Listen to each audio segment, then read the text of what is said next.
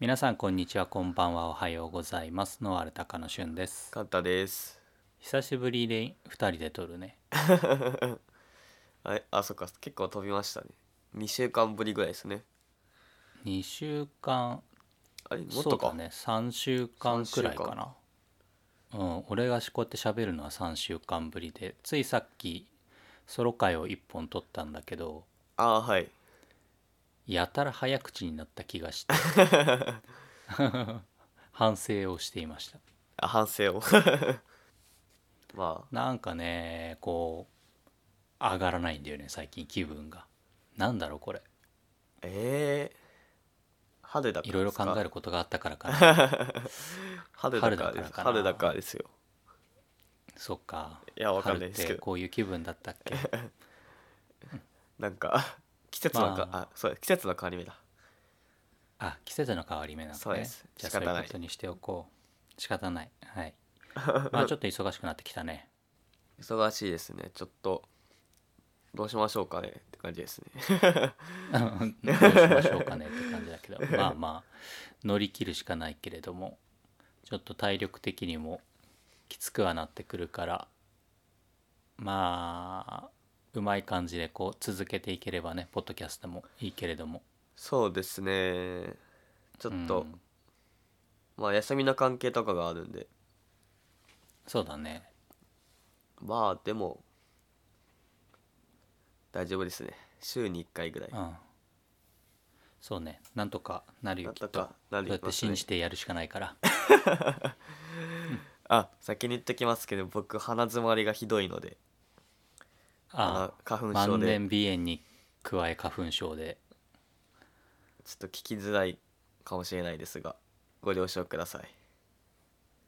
大変だね花粉症の人いやーちょっと昨日今日がなんか僕の中では結構深刻ですねあ今日ひどいんだこれか今日らは雨降るけどそういう日もひどいんだなんかき昨日の昨日一回外出たらひどくてなんかそれが長引いてる感じですねずっと出れないじゃんかわいそいや本当に僕花粉症じゃない人のなんか遺伝子を分けてほしいですもんうなんかやっぱこの時期になるとさうちの奥さんもそうだしみんなこう苦しそうじゃんはいでこう全然わからないからなんかあわからないんだよね何が苦しいかってやっぱりー何が苦しでいかどうしてあげることもできないじ ゃんそうですねえー、なんだろうないや僕はずっと鼻炎なんであの晩年はいはい それのひどい版みたいな感じなんで、まあ、どうにかなるんですけどこう普段何もない人がこう春とかこう花粉の季節だけ苦しいっていうのはちょっとあれかもしれないですねしんどいかもしれないですねあれでしょ安眠できないでしょもうできないですねあの鼻から息ができないんであー口呼吸大変だななと、まあ、口呼吸になるとこうこの時期乾燥してるんで喉が痛くなるんで悪循環、悪循環ですね朝はい朝が結構しんどいですねすいません朝の収録 でいやいや昨日のほんとそれこそ昨日の夜がひどすぎてはいはいもうずっとこう鼻から鼻水が垂れてる状況だったんであこれダメだって思って なるほどはい朝にしましたはいまあちょっと苦しいと思いますけど頑張ってやってくださいはい頑張って喋ります、はい、はい、じゃあえっと今日はカンタの話題でそれに乗っかりますけれど も何の話題でしょうかえー、っとワナガールって知ってますかねうん知ってるけどカンタに「まあ、今日はナガールについて話します」って言われるまで読んだことはなくてあそうなんですねなんか、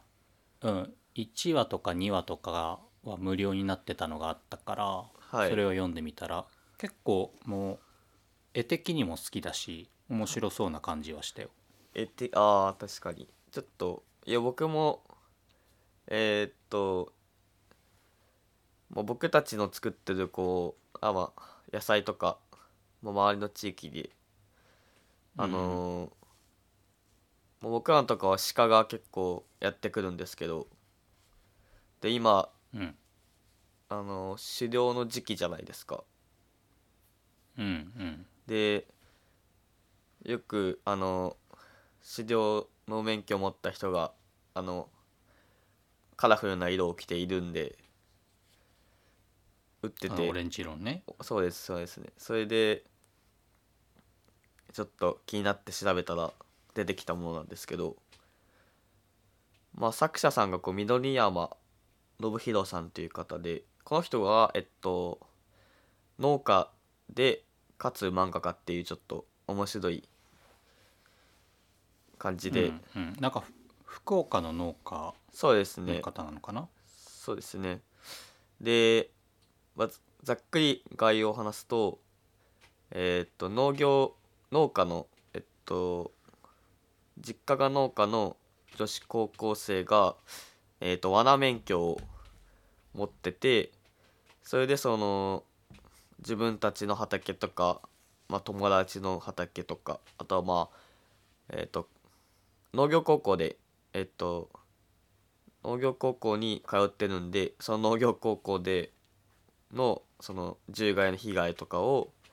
えっと、罠を使ってこう防いでいくっていう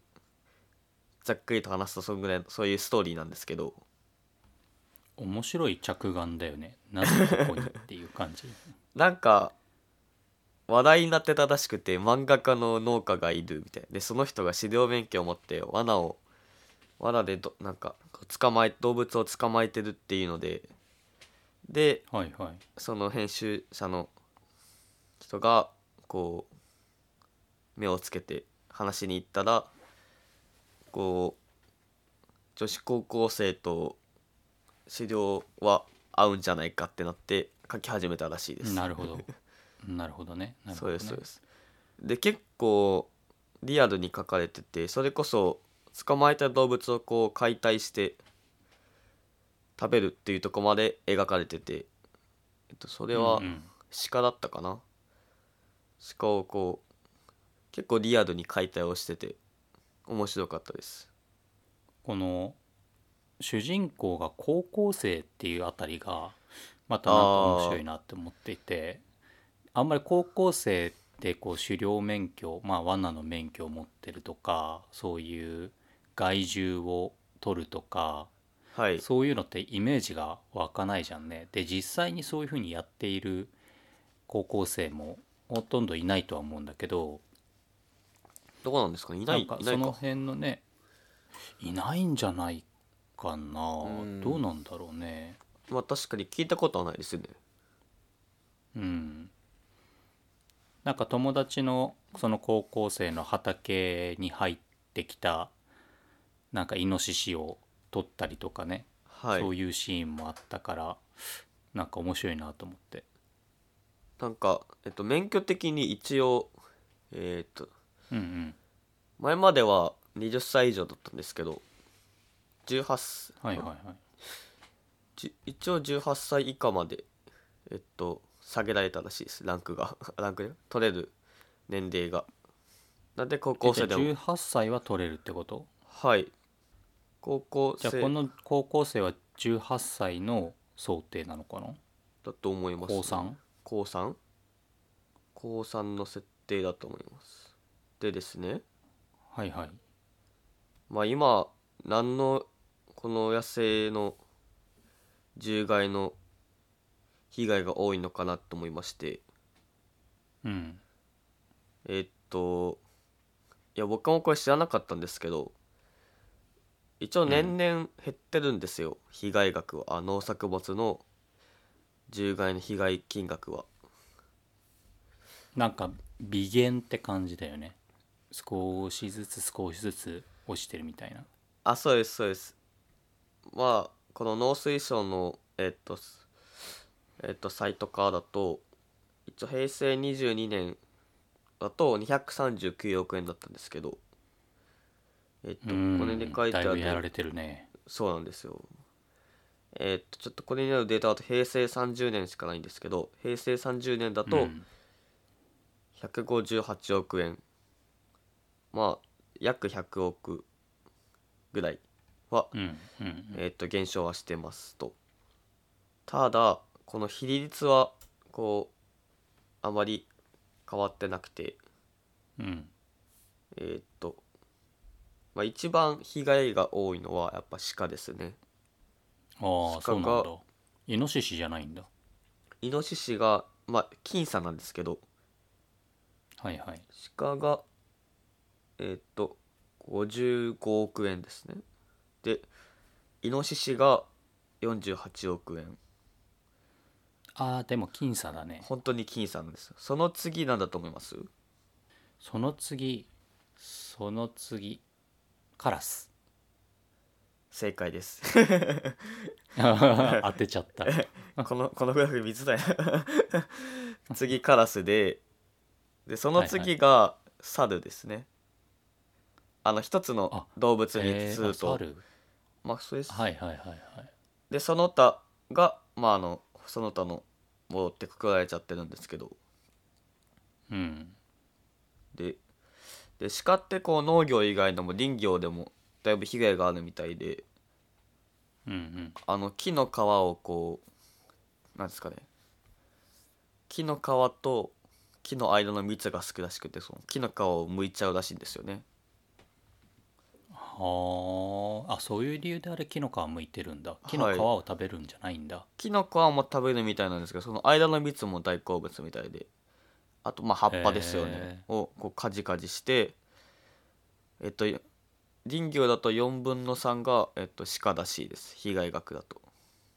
ああ なるほどほぼ鹿がやるっていうはいはあとまあイノシシとかが木の周りをほじくったりっていういうんこともあるみたいです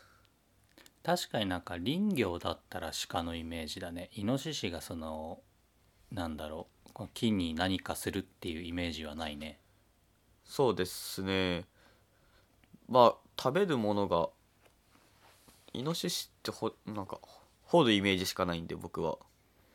こう土を掘って、まあ、自分の好物を探したりあとまあ根っことかですよねをうんこう食べてるイメージがあるんで野菜とか野菜自体を食べるとかあー根物は食べるか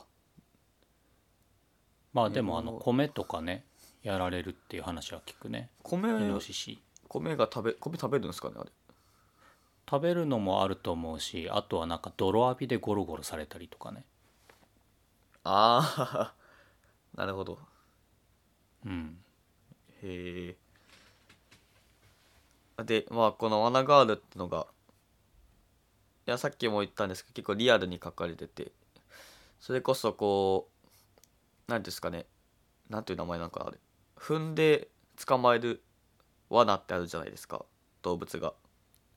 はいはいはいこうあれも知らなかったんですけどあのわその踏む罠の穴の直径が決まってるらしくて動物ごとにへえ動物ごとになんだ決まってるらしくてまあその理由としてはやっぱ動物をむやみに傷つけないっていうのがうん大きいらしいですまあ結局捕まえてもあの殺しちゃうんですけどまあね、まあ痛め殺すまでにそむ不要な苦痛を与えないっていうことだよねそうですそうですとかあとこの「ワナガール」で描かれてたのがアライグマが結構厄介らしくてあまあ手先が器用って結構有名だと思うんですけどアライグマはあうんうんこうこれ本当なのかよくわかんないですけどあのどうなんですか田舎ってあの倉庫倉庫とかでなんか漬物とか漬けたりするんですかぬか漬けとかうんあああるねあるねそうそういうののこう蓋をこうアライグマが開けて中のものを食べるみたいないう漬と物か食べるんだ漬物を食べるみたいです食べなそうだけどねあんなちょっとこう酸味のあるものはなんかそういう風に書かれててええー、と思ってあとこうスイカとかにこうちっちゃい穴を開けてそっからこう手を入れてほじくってスイカを食べるみたいなパッと見まだ綺麗だからなんかやられてない雰囲気出るけど実はやられてますみたいな実はやれてますみたいなでかつアライガも結構凶暴らしいんでうんうんうんで結構面白かったですねなんかスイカってすごい獣害の被害に遭うイメージがあるんだけどあーカラスとかもつつつきますしねねハクビシンとかも食べるでしょそうですねなんですかねやっぱ甘いもの好きなんですかねそうじゃないトウモロコシとかもややられるんじゃない、ああトウモロコシハクビシン大好物ですよねうん、イノシシも食べるって言ってたよあそうなんですかイノシシ食べるんだ、うんちょうどこう糖度が乗ってきた時にやってくるらしいよ わかるんだわかるみたいなんかその辺の動物ってすごいなと思いますけどね糖度糖度まで分かっちゃうっていう匂いとかで分かるんセでンすかサねーでもついてんじゃない厄介すぎる匂いはあると思うね匂いは、うん、確かに特にあのイノシシとか鼻がいいからそういう匂いで寄ってくるっていうのはあるだろうねうんやっぱ匂いで売ってくるのか、うんなるほどでちなみになんだけどさっきあの高校生の罠の話があったんだけど、はいまあ、2015年に、えっと法改正があって18歳以上からの、えっと免許取得が可能になったんだけどやっぱりその時に高校生漁師が誕生なるかみたいなのが話題になったらしくてはいはい最近のニュースだと、えっと浜松の方で、えっと高校生4人が、えー罠の免許取得を目指してるっていうのがニュースになってるね。へえどうなんですかね結構罠の免許って難しいんですかねどうなんだろうね一応なんか狩猟のその本とか読んでみるとそこまでこの、えっと合格率が低いっていうことはないんだよね当然あの猟銃の免許に比べればね。ああうん、で猟銃の免許だとやっぱりその、ね、簡単には取れないというかやっぱりいろんな規制もあるし警察とかへの届け出も必要になるし、まあ、ハードルとしては結構、えーまあ、その狩猟免許の中では高い方になるのかなと思うんだけども、はいまあ、罠免許は、まあ、ある意味で入門みたいなもので比較的合格率は高いっていうかああーまり落ちないうーんまあ確かにうちの会社の人でも取ろうとしてる人は、えーいるみたいですけどねうん、今通ってる通ってる勉強してるって言ってましたけどこれ取ったらどうするんだろうね猟友会電話するのかなえー、っとそれも結構問題になってるみたいでうんえー、っと治療の人人ですねの負担が、えっとだいぶかかってるっていうのが一つの問題でそうだよねうんえっと、ほとんど、これは何の、農水省かな違うな。えっと、総務省のなんかデータがあって、うんえっと、知ってほしい鳥獣害被害の現場の実態っていうのがありまして、うんうんで、まあ、そこに、その、まあ、実態と狩猟者の負担っていうのがありまして、えっと、これ、まあ、調査をしたんですけど、まあ、うえんっと、えっと、調査対象4件の36人の指導者を、こう、対象として、こう、手間とかコストの実態を調査をしたらしくて、うんえっと、これ、えっと、埼玉県、茨城県、栃木県、長野県の猟友会の、えっと、方ですね。で、はいはいまあ一つは高齢化ですよね平均年齢がえっと68.4歳うんまあおじいちゃんだねおじいちゃん お腹だと最年少が59歳最高齢が77歳うんうんうんで、まあ、年間決まら決めあの決まってるんですけど、えっと、枯れる日はうんでえっとまあ平均こうなんていうのに平均的に漁に出る日数が、まあ、年間的に44.3日、確か10ん11月から4月だっけ10月から4月だっけえー、どっちでしたっけ確か10月だった気がするんですけど10確か10月から4月だよねそうですねなんで、ろうんまあ、半年ですねうんうんでただその罠とかは確か年中仕掛けられるんでその罠とか捕まったもののこう対処に行くのに約140日年間ですね。うんうんで捕獲したえっとものの処分なんですけど、えっと、約7割が、えっと、時価とか時価で消費したり自分たちで加工して販売をしているらしいです。なるほどで残りが、えっと、埋めたりあれですね山の奥に埋めたり、まあ、燃やして処理をするってのが現状らしいですうんうんうんでまあき困るよね確か困にりますよね取れちゃうとそれこそ僕らのあの近隣の領域の人たちとかはもう消費しきれないから埋めちゃうって言ってましたしねうんうんしそのなんていうんですかねももなんですか加工センターみたいなのがあるみたいなんですけどはいあるねただそこまで持ってくのも大変っていうだから持ってって買い取ってくれる手間を考えると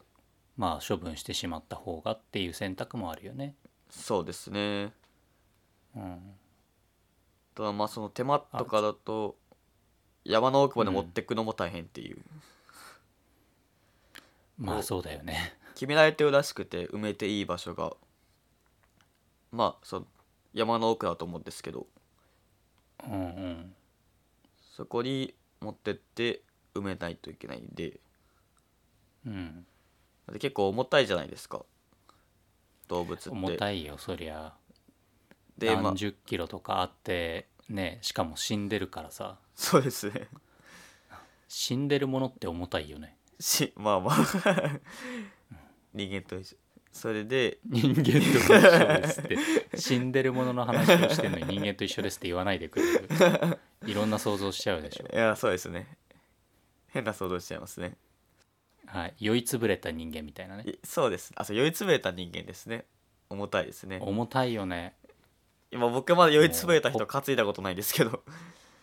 あ本当じゃあはい今度担がしてあげ るよいや遠慮しときますはいであと結構あのお金がかかるんですよ活動するには資料のはいはいはいまあこれはえっと、まあ、まずえっと免許の取得とか更新ですねうんこれが、まあ、年一人あとはですね拳銃のあ猟銃の所持とかもお金がかかるみたいでだいたい一人年間、えっと4万3,000円うーんであ弾薬とかあとな燃料ですよね消耗品の消耗品だと約えーっとこれは3030万7000円えそんなかかんのよもっとですけどそうですね弾薬車両燃料などの消耗品等の購入経費が1人当たり平均年間そうですね30万7000円それは高い趣味だね趣味にするには弾薬がかかるんですかね結う構、んなるほどで捕獲したあの鳥獣害のあ鳥獣の、えっと、処分にかかるのが年間6万円ほどはいはいはいで大体、まあ、収入って収入ですねお金が入ってくるのが、まあ、国とか地方公共団体のこう交付金とか、まあ、市町村から出るお金とかうんあと罠とかの見回り手当が合うらしくてうんそれなんだのを入れるとだいたい1人平均約えーっと38万9,000円でまあほうトータルで見るとやっぱ支出の方が約2万円ほど上回ってるうんそあうででもす2万円くらいで済むんだそうですね多分このしですかね収入みたいなのが結構あるんで、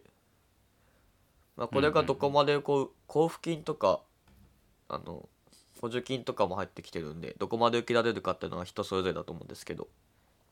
うんまあ、この調査だと約2万円ほど支出が上回ってるそうですまあでも他にもあの備品の購入とかでえっ、と含めるとこもうちょっと支出が多いんじゃないかっていう意見もあるみたいです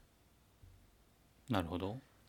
うんちなみにえっと玉台なんだけど、はい、えっと三段銃でだいたい1発当たり80円から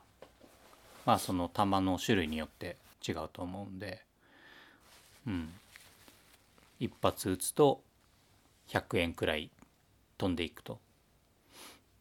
で、えっと、空気銃が、えっと、200発入りのワンケースでだいたい3000円とか4000円くらいになるのかなあーでライフル使う方はもうちょっと多分高いと思うんだよね、なるほどどんぐらい打ってんのかなあれって、へえいやパンパかパンパかは打ってないと思うよ散弾銃とかライフルだったらやっそうですぱよりねその、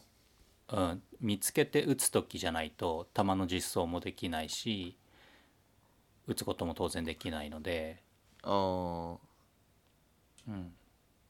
そうか打つこともあー決まってるんですねちゃんと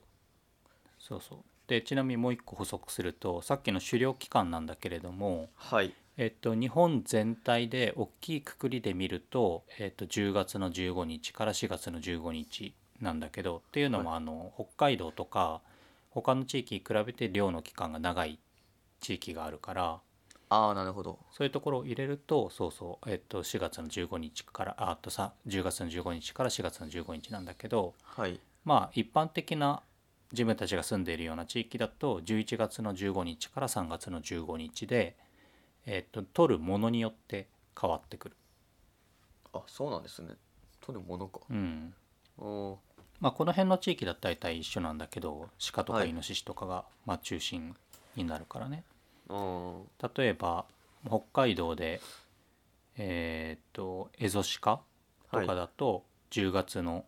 これ10月の1日からになってんだけど10月の1日から3月の31日、おーなるほどうん、約まあ約半年かまあこの冬の期間かな冬そのう始まりから春の始まりまでの期間そうですねなるほど、まあ、その時期が一番捕まえやすいんですかねうーん捕まえやすいっていうのもあるだろうしやっぱり被害が増えるっていうのもあるだろうね、ああ、うんあのねあの冬を越すための、まあ、食料を取ったりだとかはいまあ食べる目的で取る人たちにとっては油が乗ってていいんじゃない、あ冬の方がいいですね確かにうんうんうんなるほどでこの「ワナガール」のさ漫画の話に戻るけどはい「ワナガール」はこうちゃんと読んだことないんだけど一時期あの「山賊ダイアリー」っていう狩猟の漫画を読んでた時期があってえー、知らないです僕それこれねあの作者の岡本さんっていう人がこの人自身が、えっと故郷の岡山県で狩猟をしている人なのではい実際に自分が、まあ、これもやりながらはいやった体験談まあ実力日記だよねえー、実力に自分の体験したことをそう漫画にして書いてるで、はい、この人は罠だけじゃなくて、えー、と第一種の、えー、と銃の免許も持っているので銃での、えー、と狩猟も行って、えーそのやった体験を漫画にしてるっていうものなんだよね。あーはいはいでまあ岡本さんの面白いのがいわゆる一般的なイノシシとか鹿だけじゃなくていろんなものを撃つわけよ例えばカラスとかねああなるほど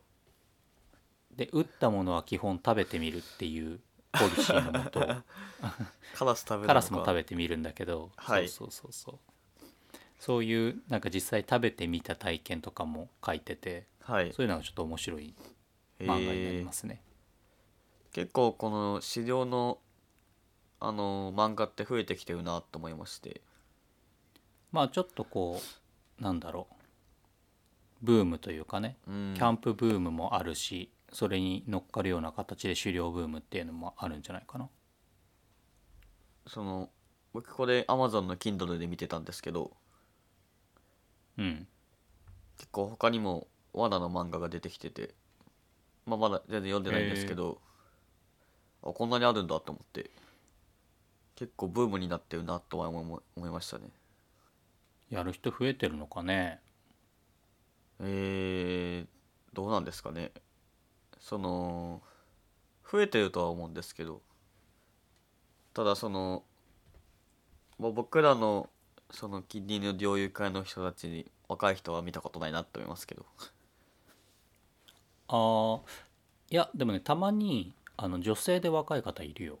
あ本当ですかあ見てたことないな、うんいるいるたまに見かけるかな2人くらい見たことあるかな、えーあじゃあやっぱいるんだなうん入ってきてはいるんだろうけどまあ人数的にはそんな多くはないんだろうねであとはやっぱりその趣味でやる方と猟友会とかに入って地域で活動してる方っていうのはやっぱりちょっと違うかなと思ってでそうですねまあそう趣味の人はね自分の空いた時間に趣味のまああくまで趣味の範囲でやるから例えばその近隣の農家がねイノシシに困ってるからといって別にイノシシを取るわけでもないしそうですね趣味の一環でやってるんで、うんそうそうまあそこら辺のなんだろう免許取得者の人数は増えてるけど必ずしもそれが地域に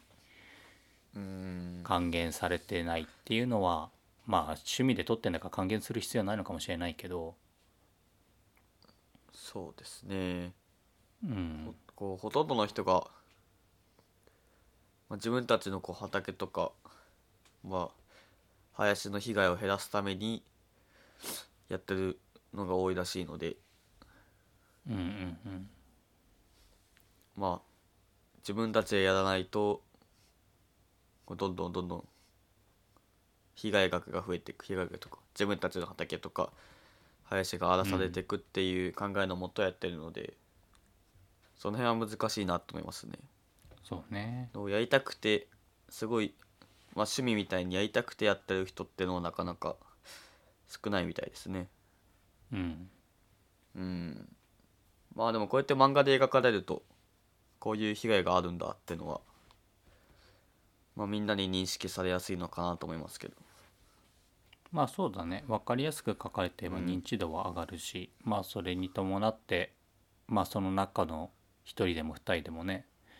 地域貢献として取る人がいればね、そうですねうん、結構リアルに描かれてるので罠があればうん、まああとは実際こう収納する人っていうのは新規収納者の数っていうのは増えてきているからそういう新規収納してみて実際にやってみて被害に遭ってこれはたまらんって言って取る人も増えれば、ああ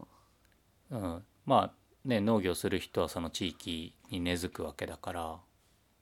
あそうですねそういう意味では、うん、まあそういう地域に根付いた人が狩猟の免許を取れば、まあ、地域全体としては問題の解決になるのかなと思うけどね。うんでも罠の免許取ってみようかなうん。これも興味はあるな。ああ何くらいだったらいけるかなと思ってあの10じゃないんであ、罠だったら全然いけんじゃない。銃だとね、やっぱりその保持しておくのに、まあ結婚してればその家族がね、どういう反応するかっていうのもあるし、ああうん、鍵付きのロッカーに入れておかなきゃいけなかったりとか、やっぱり引っ越しのたびに届け出を出さなきゃいけなかったりとか、なるほどやっぱりちょっとかん、 うん、考えることは増えるからうんまあ取るならしっかり考えて取る必要はあるのかなと思うけどまあさっきのお金の話もあるしねそうですねうんなんか罠やる人ってさ自分で罠の開発をする人もいるみたいでへへへ 面白いそうでそういうのを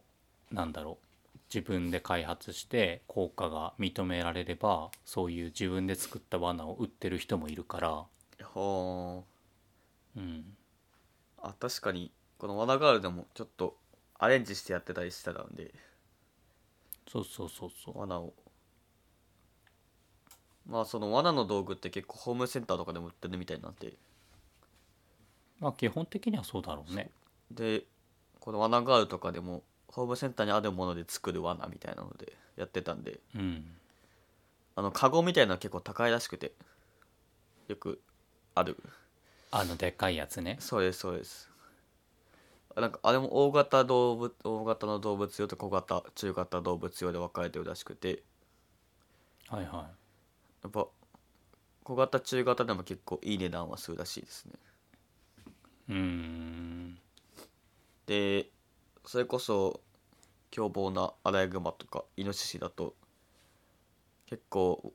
こう檻を曲げちゃったりうんうんうこんう下手したら破壊してしまうことも多いので結構やっぱお金かかるんだなと思いましたね前にうちの畑の中獣害柵のね柵の中に鹿が入ってた時にさ いましたねすごい勢いでしこう柵にぶつかっていくから あの勢いでやられたら確かに柵曲がるわって思ったよね。ガガガガガって出ました いうん、やでも本当に出口あるのになんか知んないけど住作に突っ込んでいくからアホなのかなと思いながまあ向こうも生きるのに必死らなんでそうやっぱでも鹿は臆病みたいで基本的に襲ってこないみたいですねあそうなんだはい。まあ、イノシシとか、まあ、ここで描かれてたのはアライグマとかですかね、が結構凶暴らしいです。タヌキとか襲も、わないにしてもさはい。いあのサイズが向かってきたらやっぱドキッとするよね。や、しますね。ちょっと、ビビりますもん。うん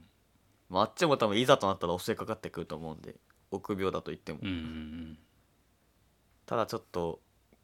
人間じゃ太刀打ちできないかなって思いますけどね。うん、なんか、タヌキとかは結構簡単に取れるみたいですね。あそうなんだ。なんかこの「ワナガール」だタヌとキか。高校で、うん高校にタヌキがいてそれを捕まえてたんですけど結う構ん速攻で引っかかるっていう、で一回逃げ出したんですけど罠からうんまた捕まるっていうおバカなのかなでおバカなのかなってちょ描っと描かれおバカなのた 面白かったですねまあ食べ物に対して貪欲なのかもしれないねですかねなんかなんだっけあじゃあタヌキじゃないかハクビシンはあの、うんおお菓子で釣ってましたねなんだっけなあれお菓子って普通に売られてるお菓子あの何でしたっけキャラメルコーンでしたっけなんかありますよねキャラメルコーンはいはいあそうキャラメルあれでキ釣れるャラメルコーンで釣れてましたなんかマジか よなんか穀物甘い穀物系のものだと何でも食べるらしくてああそうなんでいうことかそれを餌にしてこう檻で捕まえてましたねあじゃあまさにトウモロコシとか食べられちゃうねですねやっぱ好きなんですねうんとかなんか結構面白さもある漫画でした僕はいはまだ前回読んでないんですけど、あそうなんだまだえ終読むわってんのこの漫画いやままだだ途中続いてると思いますねじゃあ今度読んでみるわはいぜひぜひ読んでみてください、じゃあ今日はそんな感じでえーっと狩猟について「罠ガール」っていうね漫画を紹介しましたはい、まあ興味ある方はぜひ狩猟免許を取って 地域の獣害を少しでも減らしていきましょはいお願いしますう。はいじゃあ今日はこれくらいで終わりにしますはいはいではまた次回さようならさよなら